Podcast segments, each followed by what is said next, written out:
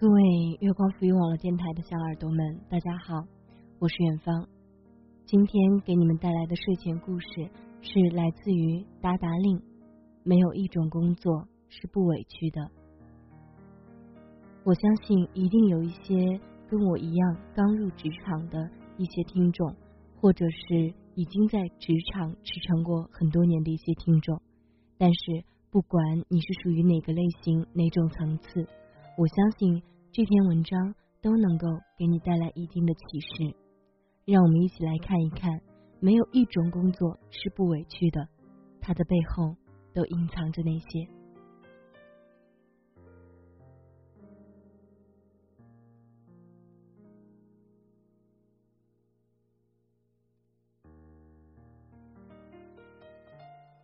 有刚毕业的小孩问我，说：“你能不能告诉我，刚进职场的时候遇上难处了怎么办？还有就是从校园过渡到职业人的心态该怎么样去调整？另外就是刚刚开始工作的时候收入并不高，那么又该怎么样解决生存的问题呢？”最近跟一些老同学聊天，说起刚进职场第一年的感觉，想着那个时候。自己去餐厅吃饭，也得先看看菜单的价位到底是个什么水平。有个男生说自己那一年连续一个月都在楼下的快餐店点一份麻婆豆腐，这样既下饭又省钱。或许你以为我要说的是一个逆袭的故事，可是我要说的是，这个男生如今依旧不是花钱大手大脚的人。他已经积攒了几年的工作经验跟人脉，遇上了合适的投资人，开始创业了。只是如今的他，每次请我们吃饭的时候，已经不需要像当年那样斤斤计较菜价的那个男孩了。也就是说，他心里不慌了。回到前面那个刚毕业的小孩问我的问题，我本来一开始的回答是想告诉他。你得熬，熬过去就好了。只要你没死掉，那就一定能过上好的生活。我还想用尼采的那一句话：“那些没有消灭你的东西，会让你变得更强壮之类的，来安慰这个小孩。”但是想了一会儿，我就删掉了这刚打出来的一排字，然后我敲出了另外几个字回复他：“没有一种工作是不受委屈的。”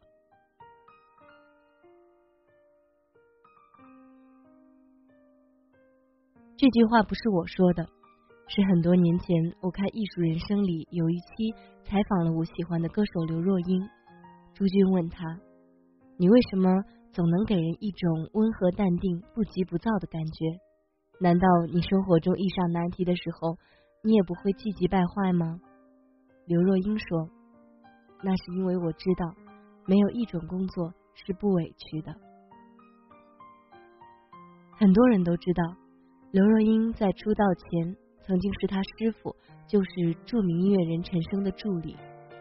刘若英在唱片公司里几乎什么都要做，甚至要洗厕所。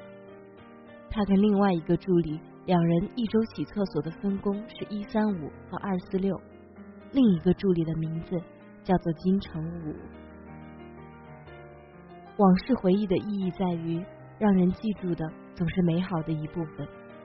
至于其中的艰难，也总会被岁月所淡化。这也是为什么我跟很多长辈请教他们过去经历的时候，他们对于那些过往的苦与难，大多时候都是一笑而过，因为他们也不知道自己是怎么过来的。回到如今现实中的问题，作为一个非职场新鲜人，我能想起来的这几年的工作感受，也是美好。多过于不快乐的部分，但是这个过程中，我开始反思的一件事情是，我以前总以为熬过这一段时光就会好起来了，这种观点有可能是错误的。一是没有人能给出一个答案，所谓好起来的生活到底是什么样的；二是熬过去的日子里，很多时候。只是我们当下觉得困难重重，殊不知其实你所经历的，也正是大部分人正在经历的一切。刚进职场的时候，我们要学习基本的职场规则，要尽快熟悉自己工作岗位上的必要技能。我们大学里学的那些东西，基本上到了工工作环境的时候，八九成是用不上的。这个时候，一个人的学习能力跟领悟力就是最大的竞争力。当然，除此之外，更多的是我们心态上的调节。这件事情小到我该不该跟隔壁的同事打一声招呼，大到比如直系领导给我安排的事情跟公司的流程规则有冲突，那么这个时候。我该怎么办呢？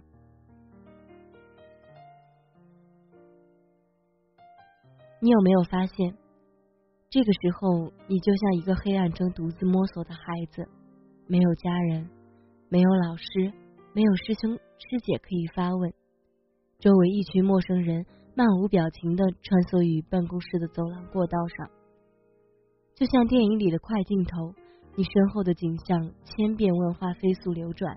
你自己一个人孤独的停留在原地。我自己本身是个慢热的人，加上性格内向，所以职场第一年里，我的状态就是很恍惚的。这种状态就是我自己会经常在座位上边干活边发呆，周围的同事或者领导喊我的时候，我总是会很久才反应过来，然后哦一声。这个时候，领导已经走远了，我赶紧跟身边的同事求助，问领导说了个什么事情，接下来赶紧各种处理。但是因为同事很多时候传达的不够准确，很多细节问题没有交代清楚，我不能去问领导，因为我刚刚回答的态度是我已经知道该怎么做这件事情了。于是我就懵里懵懂的把事情做完，结果想也知道。肯定是各种退回来，反复修改的。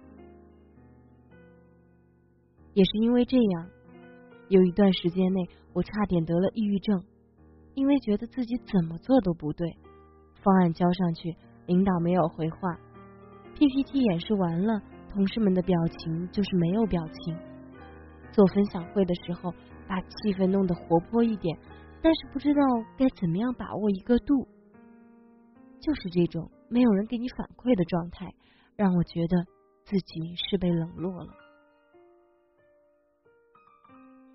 几年后，我自己才慢慢摸索明白一点：作为一个职场新人，别人都是在静悄悄中观察你的所作所为的。你没有多少经验谈资，所以他们看到的只是你的个性表现跟基本的职业态度，而你表现出彩的那部分，即使他们欣赏。也不会表现出极其热情欢喜的样子。他们不是你的父母，也不是你的恩师，他们没有必要鼓励你。当然，从另一方面来说，他们也不会因我因为你做的不对而用力批评你。这种不悲不喜的状态，或者就是所谓的职业成熟人吧。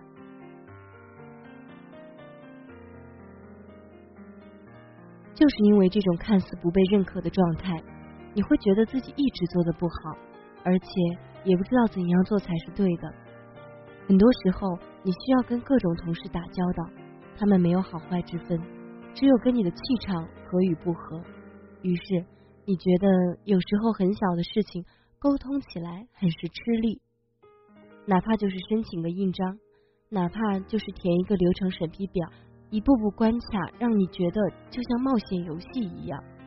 只是这一场游戏里没有刺激好玩的一部分，只剩下闯关的寸步难行了。也是几年后，我才明白这一点。那些你看上去吃力的部分，恰好就是维持职场有序进行的准则所在。正是这些你看起来死板麻烦。密密麻麻的规章制度，才是一个新鲜职业人学习到东西最快的教材。因为这些准则都是一年年完善补充过来的。你熟悉的越多，适应的越快，你的焦虑感就更减少的多一些。很久以前，我也一直告诉自己说熬过了这一段就好了。但是我慢慢发现，熬这个字已经不能带给我力量了。我渐渐意识到，当我职业上开始有积累，我期待自己可以管理一个团队，接一个好的项目。这个过程中必然涉及很多我以前没有接触过的部分，而这些事情比起那些刚进职场的小委屈要复杂多了。我也开始知道，那个坐在我对面办公室里的领导，他每天需要考虑各个部门的协调状况；那个每天早出晚归的 CEO。他需要跟投资人描述各种前景跟趋势，他还需要面对各种错综复杂的媒体关系，还要跟有关部门打交道。那个在这儿一秒里的大爷，下一秒或许就是别人面前的孙子。我身边最近多了很多出来创业的朋友，以前我觉得这是一件很牛的事情，但时间长了，我也开始辩证的看待这些事情。那些有想法、有思路、有策略的创业者，大部分都是不慌不忙，一步一步的完善自己的事业；而另一部分人，纯粹就是为了那一句所谓的“再也不在公司里干得比狗还累了”才出来的。结果自己组建团队的时候，发现不是几百个难处，而是没有终点的难处。于是那些他们以为自己曾经向往的，自己当老板多自由的想法。瞬间就没有了。这个世界上哪有什么绝对的自由？不过是脚上戴着镣铐跳舞的表演者罢了。我认识的一个创业者，他的朋友圈状态每天都是一边给自己打鸡血，一边想执行方案。有一天夜里，我看见他还在加班，于是我问他：“你这么辛苦，值得吗？”他的回答是。我一开始就知道，作为一个创业者，你既要有叱咤风云、高瞻远瞩的格局跟视野，你也得有一个能弯下腰当宜家搬运工、装修办公桌椅以及种种类似清扫垃圾的农民工心态，否则你就不要来谈创业了。他还告诉我，无论你是一个创业者还是职业人，你会发现每个阶段都有对应的难题，每个角色。都会有对应的难题。这个世界不会因为你是一个打工的，就让你的苦多一些；也不会等你成为一个老板的时候，你的苦就会少一些。那些纳斯达克敲钟背后的种种苦难，是媒体包装出来的幻象里永远不会写出来的。在我的判断原则里，他就属于那一类理智型的创业者。这种人。即使在创业的路上走不下去了，角色换成一个职业人，他也不会糟糕到哪里去。我一直觉得，这个世上从来就不会有极度逆袭的事情。那些我们听到的从屌丝翻身变土豪的事情，大部分是因为媒体的夸大化。在我认识的人里面，那个当年请我们吃饭也要看菜单价钱的男同学，即使如今已经开始创业了。他也依旧是张弛有度的用好每一分钱。那个我在旅行路上认识的，手上很多项目的投资人，他也需要谦逊耐心的在自己的这个圈子里运营更大的一盘棋局。没有谁比谁轻松如意，不过是用着自己的努力把自己当下这个难题干掉，不过是在错误中积累经验。让自己下一次的决定多一点胜算罢了。这几年的时光下来，我依旧挣扎在职场中，挣扎于生存思考中。我不会告诉自己过了这一段就好了。如今我会告诉自己的就是：若人生需要有这一段路要走，我宁可这些委屈分摊到每一个日日夜夜。这样，哪怕有一天我真的取得了那么一点点成功。也不至于喜出望外、得意忘形，因为我知道这本来就是长时间一段努力、顺其自然而来的结果罢了。当然，如果这条路上有人与你同心，那么这份委屈可能会变得少一些、淡一些。就像我的一个前辈说过的一句话：“和高人聊天，最大的收获不是获得了什么秘诀，而是知道。”哪些弯路可以避开。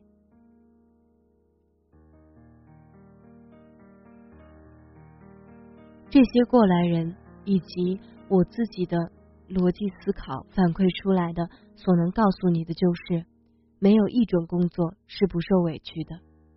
明白了这一点，或许我们对所谓会好起来的期待，不再是一种极致追求，不再需要马上物化般的呈现出来，而是一种潜移默化的进步与慢慢变好。毕竟，无论在什么样的岁数里成长，这件事情都是我们灵魂里一辈子的课题。